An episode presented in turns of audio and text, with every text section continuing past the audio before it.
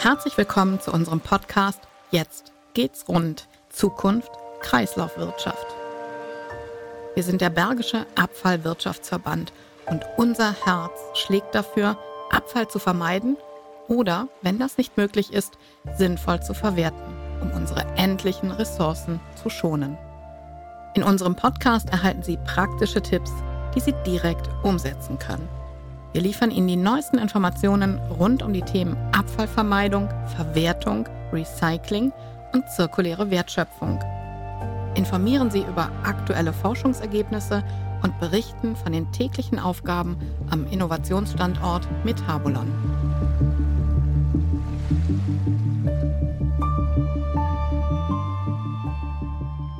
Mein Name ist Anja Kuhn und ich spreche heute mit Dr. Pascal Bese-Fassbender. Er ist in der technischen Leitung des Bergischen Abfallwirtschaftsverbandes. Herzlich willkommen in unserem Podcast. Schön, dass Sie unser Gast sind. Ja, hallo, Frau Kuhn. Herr Dr. Bese-Fassbender, Sie sind die Schnittstelle zwischen Forschung und Wirklichkeit. Was heißt das? Ja, Wirklichkeit oder Praxis kann man auch sagen. Ja, das heißt, ähm, ja, wir sind ja ursprünglich einfach ein äh, Deponiebetreiber ähm, mit natürlich jetzt diesem äh, tollen Standort Metabolon, wo eben auch äh, die TH Köln äh, mit uns Forschung betreibt. Ähm, und ja, da muss man natürlich immer auch sehen, dass die Forschung auch tatsächlich in die Praxis, in den Betrieb übergeht. Und ähm, das versuche ich für den BAV bestmöglich zu organisieren, dass eben die Forschungsergebnisse nicht nur publiziert werden, sondern auch tatsächlich in unsere betrieblichen Anlagen übergehen. Jetzt haben Sie ganz knapp etwas beschrieben und ich habe gleich ganz, ganz viele Fragen dazu im Kopf. Ähm, ich weiß gar nicht, welche ich zuerst stellen soll. Vielleicht die, Sie haben gesagt, an diesem tollen Standort. Was macht für Sie die Faszination des Standortes aus? Ja, also äh, aus dem Blick der Forschung ist das natürlich fantastisch. Wir können am äh, Projektstandort Metabolon von kleinen äh, Laborexperimenten über in die Technikumsanlagen gehen und dann sogar noch den nächsten Schritt in die betrieblichen Anlagen rein. Das ist äh, so etwas, das gibt es eigentlich so gut wie gar nicht äh, in der Forschungslandschaft, dass das alles in dieser Vielfalt so an einem Standort möglich ist. Ähm, und das macht es einfach super spannend, auch im, im täglichen Umgang. Man hat äh, von der Wasseraufbereitung über die thermochemischen Prozesse ähm, und auch noch äh, jetzt neu kommt die ähm, Bauschuttaufbereitung, so viel äh, verschiedene Themen. Ähm, Wasserstoff kommt jetzt auch noch dazu, ist natürlich äh, so ein Hot, äh, Hot Topic. Ähm, das macht so unheimlich spannend und vielfältig und auch oft interdisziplinär an unserem Standort. Was heißt interdisziplinär? Ja, dass ähm, viele äh, Fachbereiche äh, miteinander zusammenarbeiten. Ja, also es ist ja so, das äh, wird sicherlich Frau Lichtenhagen wird es schon erklärt haben. Wir denken nicht nur ähm, mehr rein äh, in der Technologie, also äh, nur von der Ingenieursseite her, sondern man muss ja auch äh, Lebenszyklen mitdenken, man muss auch soziale Aspekte mit beachten und dann natürlich wie gesagt, am Standort die verschiedenen Technologien kann man natürlich auch wunderbar miteinander äh, kombinieren, damit man äh, eben diesen Kreislaufschluss, den wir ja als äh, Oberthema sozusagen haben, damit man den optimal hinbekommt. Und das funktioniert nur, wenn alle äh, miteinander sprechen und äh, ja zusammenarbeiten. Wie füllen Sie technische Leitung mit Leben? Bevor wir gleich auf diese einzelnen ähm, Forschungsbereiche eingehen, vielleicht können Sie uns erklären, was die technische Leitung an dem Standort praktisch leistet? Genau. Also unser Team der technischen Leitung kümmert sich ähm, erst einmal um die Nachsorge der Deponie. Das heißt, äh, ähm, ja, das Monitoring der Deponie, dass die äh, Deponietechnik am Standort auch ähm, optimal läuft. Ähm, da geht es vorwiegend um die ähm, Fassung und Behandlung von dem Deponiegas ja, und natürlich auch von dem Deponie Sickerwasser, was aufgereinigt werden muss. Das ist äh, so ein großes Feld. Und das andere Feld ist natürlich auch die ganze Infrastruktur, die jetzt mittlerweile natürlich auch für den Forschungsstandort und Bildungsstandort äh, geschaffen werden muss. Da kümmern wir uns mit, äh, dass das aufgebaut wird, natürlich. Mhm. Und ähm, das finde ich echt interessant. Wir haben jetzt gerade gesagt, ähm, einmal kümmern Sie sich ähm, um die Infrastruktur, auch der neuen Bestandteile auf dem Standort, aber auch um die Nachsorge. Vielleicht können wir da noch ein bisschen drauf eingehen, denn das Thema haben wir tatsächlich noch gar nicht ähm, behandelt in den äh, vorherigen Folgen. Denn mhm. die ähm, Deponie wird ja, wie Sie das gerade schon angerissen haben, ähm, weiter bearbeitet. Was machen Sie in der Nachsorge? Also da vielleicht äh, einen kleinen Schritt zurück. Also die Deponie wurde ja 1982 eröffnet. Zu dieser Zeit hat man unbehandelten Hausmüll auf der Deponie abgelagert mit der ganzen Problematik, dass dort sehr viel Organik mit in die Deponie gekommen ist. Und diese Organik wird ja umgewandelt über Mikroorganismen ähm, zu Deponiegas. Ja, da ist ein hoher Anteil an äh, Methan drin und CO2 und klar, gerade den Methananteil möchten wir äh, nicht einfach so an die Atmosphäre abgeben, sondern den versuchen wir aufzufangen über ein äh, Deponiegasfassungssystem. Und äh, das Gas wird dann verbrannt in Blockheizkraftwerken und wir nutzen dann von diesem Gas, also aus dem Methananteil eben die Energie, um Strom und Wärme daraus äh, herzustellen, genau, für den Standort. Andererseits, ähm, als die Deponie natürlich noch offen war, ist ähm, relativ viel Wasser über den Regen einfach in den Deponiekörper reingekommen. Und dieses Wasser darf ja nicht einfach äh, ins Grundwasser oder in öffentliche Gewässer entlassen werden. Deswegen gibt es an der äh, Deponiebasis ein äh, sogenanntes Sickerwasserfassungssystem. Darüber fangen wir eben dieses Sickerwasser auf und können das bei uns am Standort reinigen. Denn äh, natürlich aus den mikrobiologischen Umwandlungsprozessen ähm, hat dieses Wasser eine hohe Belastung an ähm, ja, Stickstoff und ähm, auch Organik. Und das kennt man ja, wenn solche, ähm, ich sag mal, Abwässer in einen Teich, in einen See kommen oder in einen Fluss, dann kippt dieser, man, wir nennen das Eutrophierung. Ähm, Im Prinzip wird dadurch äh, der Wasserstoff aus dem Wasser genommen und ähm, es kommt letztendlich zum Fischsterben. Und das wollen wir natürlich verhindern. Das machen wir bei uns am Standort mit unserer Reinigungsanlage ähm, und äh, tragen dazu bei, dass dieses Wasser ähm, gereinigt wieder in den Kreislauf gehen kann. Das haben Sie total toll erklärt, ähm, dass auch, glaube ich, der Laie, so wie ich, ähm, das gut verstehen kann. Super interessant, weil ähm, man macht sich ja da so gar nicht die Gedanken drüber, ähm, was passiert, wenn eine Deponie geschlossen wird und wie geht es weiter und wie geht man überhaupt genau mit, mit den Stoffen um, die sich da noch weiterbilden. Super spannend. Und ähm, Sie sind ja dann aber auch für die Anlagen an sich zuständig. Da gibt es ja wahrscheinlich auch eine technische Entwicklung, die sich immer wieder überholt. Wie können Sie das im Tagesbetrieb so umsetzen? Im Tagesbetrieb äh, ist erstmal natürlich, ich gehe jetzt mal, weil das mein, mein Bereich ist, in den Sickerwasserbereich, da ist natürlich die Aufgabe, wir müssen dieses Wasser ähm, umweltfreundlich wieder in, in den Kreislauf bringen. Das ist das Tagesgeschäft. Dann haben wir natürlich, wie Sie sagen, ähm, auch ja, Innovationen in dem ganzen Bereich. Es gibt neue Anlagen, es gibt neue Verfahren. Ähm, und ich möchte da ein Beispiel mal bringen. Ähm, wir haben ja auch am Standort eine Biogasanlage und dort entsteht auch ein Abwasser. Und das war bis vor zwei Jahren so, dass dieses Abwasser komplett an eine andere Kläranlage äh, in der Nachbarschaft abgegeben wurde.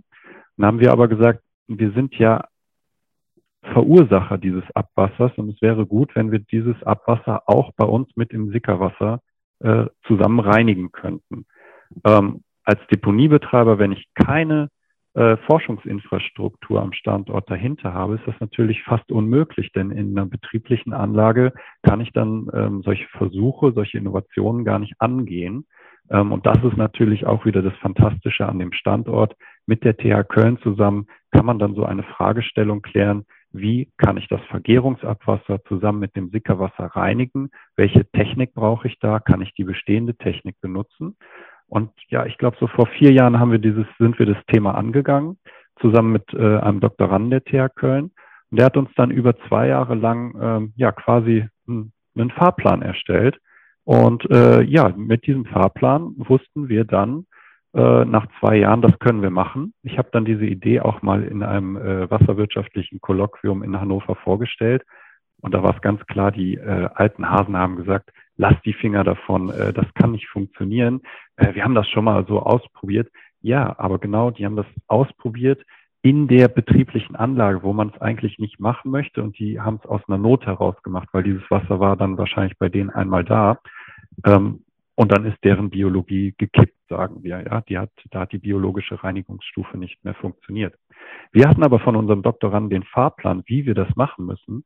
Und äh, ja, seit zwei Jahren äh, behandeln wir das Vergärungsabwasser oder einen Teil davon zumindest. Wir sind nämlich noch in der Implementierungsphase. Ähm, ja, ein Teil davon behandeln wir seit zwei Jahren mit in der Sickerwasseranlage. Und da sind wir ziemlich stolz drauf. Und das ist auch ein äh, wunderschönes Beispiel, was ich mal gerne erzähle, wirklich von den Laborexperimenten über die Pilotanlage mit dem äh, Doktoranden dann bis wirklich in die betriebliche Anlage, wo wir jetzt ganz sicher äh, die Anlage fahren können, ohne Ausfallzeiten. Ähm, wie gesagt, wir sind noch in der Implementierungsphase und ich gehe davon aus, dass wir nächstes Jahr dann auch äh, so gut wie das ganze Abwasser dort mitbehandeln können. Was ich an Ihrem Beispiel jetzt total faszinierend finde, ist die Kürze der Zeit, in der Sie das von der Idee bis zur jetzt bis heute umgesetzt haben. Und ähm, was ich auch interessant finde, was, was sparen Sie dadurch? Ja, die Kürze der Zeit war bei dem Projekt schon ähm, ein bisschen außergewöhnlich, muss man sagen. Da hat wirklich alles ineinander gegriffen. Ähm, die Versuche haben funktioniert. Ähm, klar, wir sind alle nah beieinander an einem Standort, haben wie eigentlich auch immer in, äh, Hand in Hand gearbeitet. Ähm, manchmal, so ist das in der Forschung, dauern Experimente länger, man muss noch mehr verifizieren. Deswegen sprechen wir in der Forschung oft einfach äh, von Zeiträumen über zehn Jahre. Deswegen war das schon ein fantastisches Beispiel. Ähm, was wir dadurch sparen, ähm, zurzeit kann ich das noch gar nicht abschätzen. Wie gesagt, wir sind noch in der Implementierungsphase, aber ähm, wir können nach dem Verursacherprinzip guten Gewissens sagen, wir können dieses Wasser auch bei uns am Standort äh, mit aufreinigen. Ja, das war das äh, Ziel ähm, und müssen es nicht extern an jemand anders geben, quasi die die die Last äh, auf je, auf andere Schultern verteilen. Ja, das das können wir jetzt ähm, können wir jetzt selber machen. Mhm. Ähm, und vorhin haben Sie gesagt, dass Sie das Gas der Biogasanlage am Standort selber nutzen. Sind Sie dann autark? Einmal in der Wasserversorgung und ähm, der Gasversorgung oder reicht das nicht aus? Also an der Gasversorgung, wir haben ja einmal das Deponiegas selber aus dem Deponiegaskörper und natürlich auch nochmal das Deponiegas aus der Biogasanlage, die ja den ähm, Bioabfall verwertet. Ähm, davon sind wir ähm, absolut autark. Ähm, man muss natürlich sagen, die Biogasanlage bekommt noch eine EEG-Förderung. Das heißt, dieser Strom, äh, von der Anlage wird noch ins Netz gespeist, aber zum Beispiel die Abwärme ähm, wird auf dem ganzen Standort über ein Nahwärmenetz genutzt. Ähm, und ja, die Blockheizkraftwerke aus dem, von dem Deponiegas versorgen den ganzen äh, Standort mit Strom. Also da sind wir so gut wie autark, ja. Das klingt echt, gerade ähm, wo wir dieses Thema so ganz aktuell haben, ähm, klingt das echt super spannend, dass das so gut ja. ähm, umsetzbar und nutzbar ist. Ja, genau. Und ähm, ja, ich hatte es vorhin schon erwähnt, Wasserstoff ist ja jetzt so ein nächstes Thema. Wir ja. wollen ja äh, in der Gesellschaft auch äh, immer weiter weg von fossilen Brennstoffen. Ähm, wir kümmern uns ein bisschen mehr wirklich um die ähm, dezentrale Versorgung mit Wasserstoff. Ähm, wir werden sicherlich auch äh, PV noch weiter ausbauen und da auch den Elektrolyseschritt gehen. Ähm, aber viel interessanter auch von der Forschung her ist ähm, die Wasserstoffproduktion aus Restbiomassen äh, oder auch aus äh, abfallstämmigen Reststoffen. Ja, das heißt äh, wirklich die die Stoffe, die man sonst nicht mehr verwenden kann, dass sich da nochmal ähm, klar auch andere Wertstoffe, aber eben auch Wasserstoff nochmal rausholen kann. Und ähm, wir haben jetzt auch einen äh, Forschungsreaktor gerade in Betrieb genommen, wo wir auch nochmal das ähm, Biogas, äh, nein, Entschuldigung, das Deponiegas umwandeln zu Wasserstoff. Da wollen wir nochmal ein bisschen den Heizwert von dem Deponiegas erhöhen, um über die Blockheizkraftwerke ähm, noch mehr Energie rauszuholen und die auch länger fahren zu können. Denn ähm, die Organik in der Deponie wird irgendwann völlig umgesetzt sein. Das heißt, der Methananteil geht immer weiter runter ähm, und ab einem gewissen Methananteil können die Blockheizkraftwerke das nicht mehr äh, verbrennen. Und wenn wir dann aber im Seitenstrom äh, noch ja, Wasserstoff produzieren, dann können wir diese Blockheizkraftwerke vielleicht noch fünf oder zehn Jahre weiter betreiben und müssen nicht neu investieren. Das heißt, Sie können die Blockheizkraftwerke umrüsten ähm, von dem Biogas auf Wasserstoff? Ja, wir müssen, glaube ich, nicht mal groß umrüsten. Also einen gewissen Anteil von Wasserstoff äh, vertragen die. Wir würden es eher in der Mischung fahren, okay. natürlich in den ersten Jahren. Genau. Können Sie das für uns nachvollziehbar erklären, wie, ähm, wie der Wasserstoff entsteht? Genau, also es gibt da mehrere Verfahren. Ähm, Jetzt bei dem Beispiel, äh, wo wir das äh, Deponiegas umwandeln zu Wasserstoff, ist es eine Dampfreformation, die ist eigentlich in der chemischen Industrie schon ganz gut bekannt. Ähm, wir wussten aber nicht, ob das funktioniert ähm, für das Deponiegas. Und ähm, da haben wir uns zusammengeschlossen mit einer österreichischen Firma, das ist die Ruscha 2.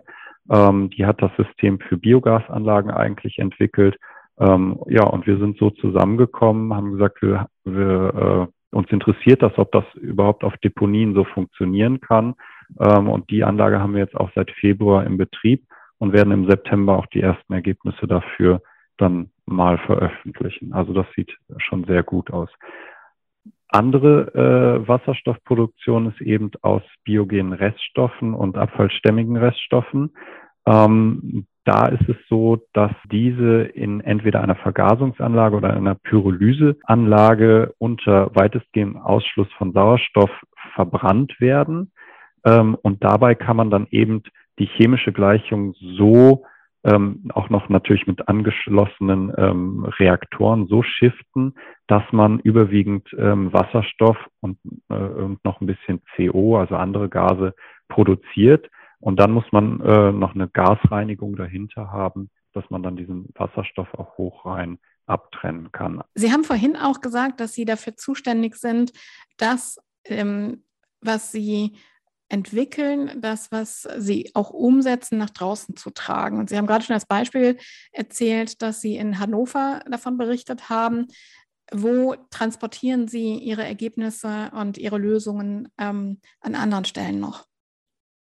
Ja, also wir versuchen natürlich immer zusammen auch mit der TH Köln in, in Fachzeitschriften ähm, zu publizieren. Ähm, das sind nicht immer nur ähm, wissenschaftliche Fachjournale, sondern auch ähm, ja Zeitschriften, die, sage ich mal, auch andere Deponiebetreiber, andere Fachleute lesen. Ähm, da versuchen wir es dann natürlich auch immer ein bisschen auch wieder allgemein verständlich zu halten, weil der ähm, normale Deponiebetreiber ist jetzt natürlich auch kein Experte in thermochemischen Prozessen oder in der Wasseraufreinigung. Ähm, das sind ja oft einfach Entscheider, die ähm, wollen neue Innovationen sehen und die dann vielleicht auch äh, umsetzen. Ähm, natürlich haben wir unseren Projektstandort, wo wir mittlerweile auch ja super viele internationale Delegationen haben. Also äh, in der Saison habe ich äh, drei bis vier internationale ähm, ja, äh, Führungen äh, mit Präsentationen auch. Ähm, da kommt natürlich sehr viel ähm, auch Rückfragen, wo wir dann auch noch weiter äh, ins Detail gehen können und ähm, ja unsere Ideen, unsere Innovationen dann auch an die Leute bringen können, gerade im internationalen Bereich.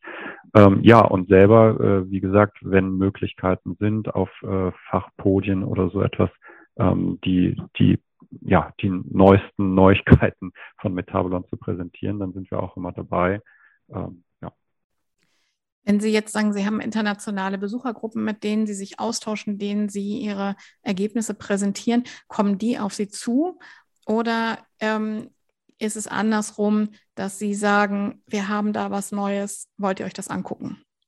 Ja, nein, also mittlerweile ist es wirklich so, ähm, die kommen auf uns zu. Wir haben natürlich auch eine gute Zusammenarbeit mit der GIZ, ähm, die natürlich auch dann äh, die entsprechenden Delegationen ähm, zu uns hinbringt. Aber ähm, ganz kurz, ja, was ist die GIZ, damit wir wissen, was das, was ich hinter äh, Die Gesellschaft hab. für internationale Zusammenarbeit. Ah, ja.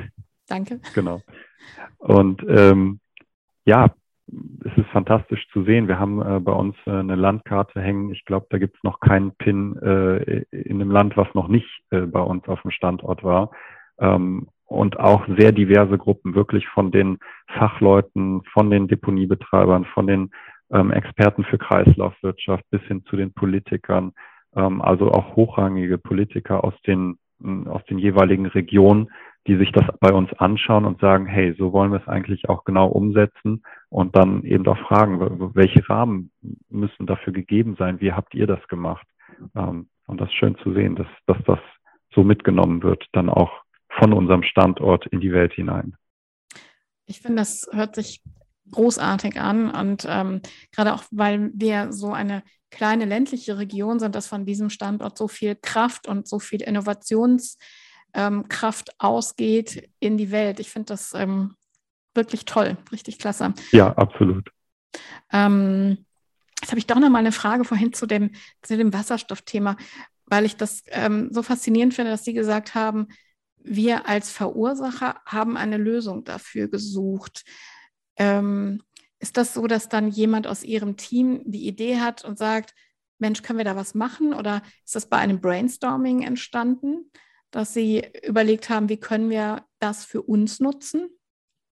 Ja, uh, den ganz, ganzen Ursprung weiß ich gar nicht, wann das, wann die Idee genau aufgetaucht ist. Ähm, es gibt einfach bei uns überhaupt so viele Ideen auf dem Projektstandort. Wir, wir können manchmal gar nicht alle abarbeiten oder auch Lösungen dafür finden. Ähm, Ideen gibt es wirklich super viele. Ähm, und dann, ja, setzt sich manchmal eine durch oder setzt sich, sage ich auch mal, eine fest, wo dann alle sagen, okay, die müssen wir jetzt auf jeden Fall umsetzen. Da sind alle dahinter. Ähm, ja, aber bei der, äh, bei dem Beispiel weiß ich nicht mehr genau, wie es entstanden ist. Aber das finde ich auch so toll, wenn Sie sagen, es ähm, entstehen quasi täglich neue Ideen, um das jetzt ein bisschen zu überspitzen. Ähm, wie Nein, aber das ist tatsächlich so. Ja, also ähm, wenn wir auch, wenn wir Delegationen vor Ort haben, wenn wir ähm, Konferenzen in unserem Konferenzraum haben, da sind ja auch dann äh, andere Experten da, die stellen Fragen, man kommt ins Denken, man ist mit seinen Kollegen zusammen und sagt, hey, das äh, eigentlich, warum machen wir das denn so? Warum können wir das nicht anders machen? Oder ähm, ja, warum können wir denn nicht aus äh, Deponiegas Wasserstoff machen? Was, was bringt uns das? Oder können wir nicht doch wirklich das äh, Abwasser aus dem Industriezweig auch bei uns mitbehandeln? Warum nicht? So, so kommen äh, Ideen zustande, einfach durch die ja, Interaktion mit Fachleuten, mit äh, den Kollegen. Das ist ja nicht nur, dass wir nur im Büro sitzen, sondern wir sprechen ja mit, mit möglichst allen. Das finde ich ähm, wirklich sehr inspirierend, was Sie erzählen, dass Sie ähm, so gemeinsam so viele Ideen entwickeln und dann auch gucken, welche können wir in welchem Zeitraum auch umsetzen und tatsächlich dann für uns nutzen. Ich finde, dass, ja. Ähm, ja, das sollte im Tagesgeschäft überall öfters passieren, dass da viel mehr Ideen entwickelt werden in allen ähm, Bereichen und dass daraus einfach viele solche tolle Dinge entstehen oder Projekte entstehen, wie Sie sie uns gerade beschrieben haben. Herzlichen Dank, dass Sie ja. uns das auch so, so ähm, ja, nachvollziehbar erklärt haben. Danke. Ja, und es ist, ähm, es passiert wirklich tagtäglich mit neuen Ideen. Also wir standen auch vor drei Jahren mit einem Doktoranden eben an einer Pilotanlage für die Wasseraufreinigung und ähm, wir guckten so nach schräg oben und da war ein Schlauch, da war ihm halt einfach mal ein bisschen ähm, Biomasse, für die, wo die Mikroorganismen drin sind, äh, die ja die ganzen Abbauprozesse machen, damit das Wasser gereinigt wird, war ihm übergelaufen und er hat es nicht direkt sauber gemacht. Es war, glaube ich, nach einem Wochenende. Und wir guckten so hoch und sagten, na, warum ist das denn so grün? Und ähm, ich als äh, gelernter Biologe habe dann gesagt, ja, da, da wachsen Algen, aber Moment, in diesem Wasser dürften eigentlich keine Algen wachsen. Und ähm, ja, der Frage sind wir dann nachgegangen, warum wachsen die da? Wir haben die isoliert. Und mittlerweile haben wir das äh, zweite Forschungsprojekt, wo wir äh, die Algen als äh, Vorreinigungsstufe für unser Sickerwasser ähm, etablieren wollen. Ähm, ein, eine Masterarbeit hat schon dazu stattgefunden und äh, jetzt ja wieder ein Doktorand äh, kümmert sich darum, wie kann denn so ein äh, Vorreinigungsverfahren aussehen mit Mikroalgen. Und das fantastisch zu sehen aus einfach so einem Nachmittag, ähm, wo man mal ein bisschen rumgesponnen hat, dass da ganze Forschungsprojekte entstehen. Ähm, und ja, wir, wir, gehen jetzt immer weiter die nächsten Schritte. Und ich glaube, dazu wird Frau Sator wirklich, äh, Frau Professor Sator wirklich noch sehr viel erzählen, weil das ist ihr, ihr Lieblingsthema jetzt gerade. Das klingt auch echt faszinierend. Und ähm, gibt es etwas, was Sie unseren Hörern und Hörern noch unbedingt mitgeben möchten? Ja, auf jeden Fall auf den äh, Standort kommen, denn äh, hier kann man so viel erleben, auch äh, selbst wenn man keine Führung hat, es gibt so viele Informationen, die man mitnehmen kann. Und ähm, ja, der Lauf über die Treppe bis zu unserer Aussichtsplattform, der lohnt sich immer. Natürlich bei schönem Wetter ist es am besten, aber ja. Das finde ich auch. Das ähm, geht mir ganz genauso. Und vielleicht noch ganz kurz zu dem Thema Führung, wo Sie das gerade angesprochen haben. Das heißt, jeder, der Interesse hat, kann eine Führung bei Ihnen buchen? Ja, genau. Im Prinzip meldet man sich äh, bei der Öffentlichkeitsabteilung bei uns. Ist natürlich immer schön, wenn man eine Gruppe hat. Also ähm, für zwei, drei Leute, ähm, dafür sind wir dann mittlerweile doch zu ausgebucht. Ähm, aber wenn man eine Gruppe hat, die Interesse hat, gerne melden. Wir versuchen das äh, zu organisieren. Man muss sagen, ähm, mittlerweile haben wir sogar ein bisschen Wartezeiten, ähm, weil es ist einfach wirklich so gut angenommen und äh, die Leute haben Spaß, die wollen sich informieren über Nachhaltigkeit, über Kreislaufwirtschaft, ähm, wo geht der Müll hin, ähm, ja, und von daher gerne anmelden, ähm, aber es kann manchmal vielleicht ein bisschen dauern. Und was würden Sie sagen zum Abschluss, was überrascht und begeistert die Besucher am stärksten? Diese Fülle einfach von Projekten, von Kooperationen, ähm, von dem, was alles umgesetzt wurde, was auch noch umgesetzt wird. Ähm, denn das ist ja wirklich ein einzigartiger Deponiestandort. Normalerweise ist eine Deponie abgeschlossen, sie wird mehr oder weniger versteckt und hier zeigt man wirklich öffentlich, wie kann Deponietechnik funktionieren, wie geht's auch weiter, ähm, wie funktioniert auch dynamisches äh, äh, Deponiemanagement, wie funktioniert Kreislaufwirtschaft. Ähm, das ist so das, äh, wo die ja, wo die Kinnladen immer runterfallen, wie viel hier am Projektstandort umgesetzt wurde in dieser kleinen Räumlichkeit. Das haben Sie ganz wunderbar zusammengefasst als Appell an alle Hörerinnen und Hörer, sich doch einen in der Gruppe zusammenzutun und einen Termin zur Besichtigung zu buchen und noch mehr hinter die Kulissen zu schauen, was es alles auf dem Standort Metabolon zu erleben, zu erfahren und zu sehen gibt. Ich danke Ihnen ganz herzlich für dieses wunderbare Gespräch und für die Einblicke, die Sie uns gewährt haben. Ja, ich danke Ihnen. Lassen Sie sich inspirieren und machen Sie mit, damit unsere Kreislaufwirtschaft rund läuft.